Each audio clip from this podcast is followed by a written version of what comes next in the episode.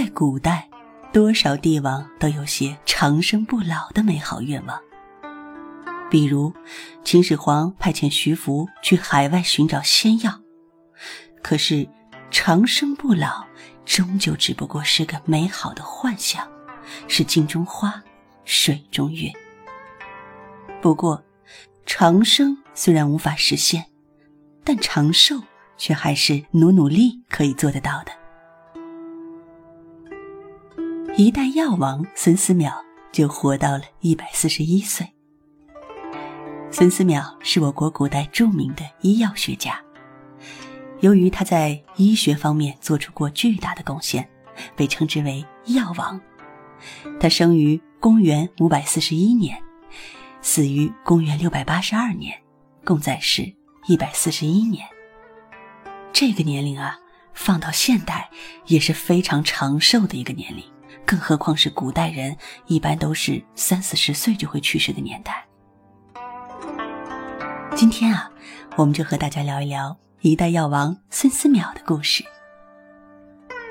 孙思邈啊，本来是民间的一个游医。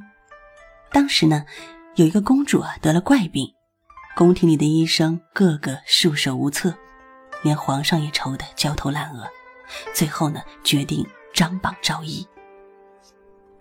孙思邈接榜应招，来到宫中询问了公主的病情。望了望气色，采用悬丝吊脉法进行诊断，然后施药。不出三剂，公主的病奇迹般的痊愈，龙颜大悦，极力推崇孙思邈，并且呢，于同年农历四月二十八日封他为药王。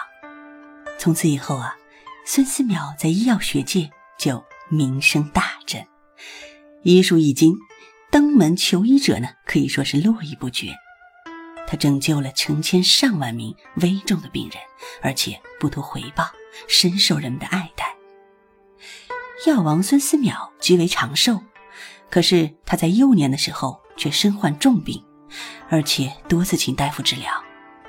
也正是因为他常年吃药看病，使他早早便立下志向，未来要从事医学这个方向。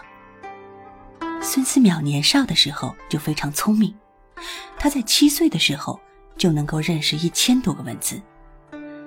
面对知识的学习啊，他就像一块贪婪的海绵，疯狂地吸收着各种的经书典籍，就连当时西魏的大臣都称他为圣童。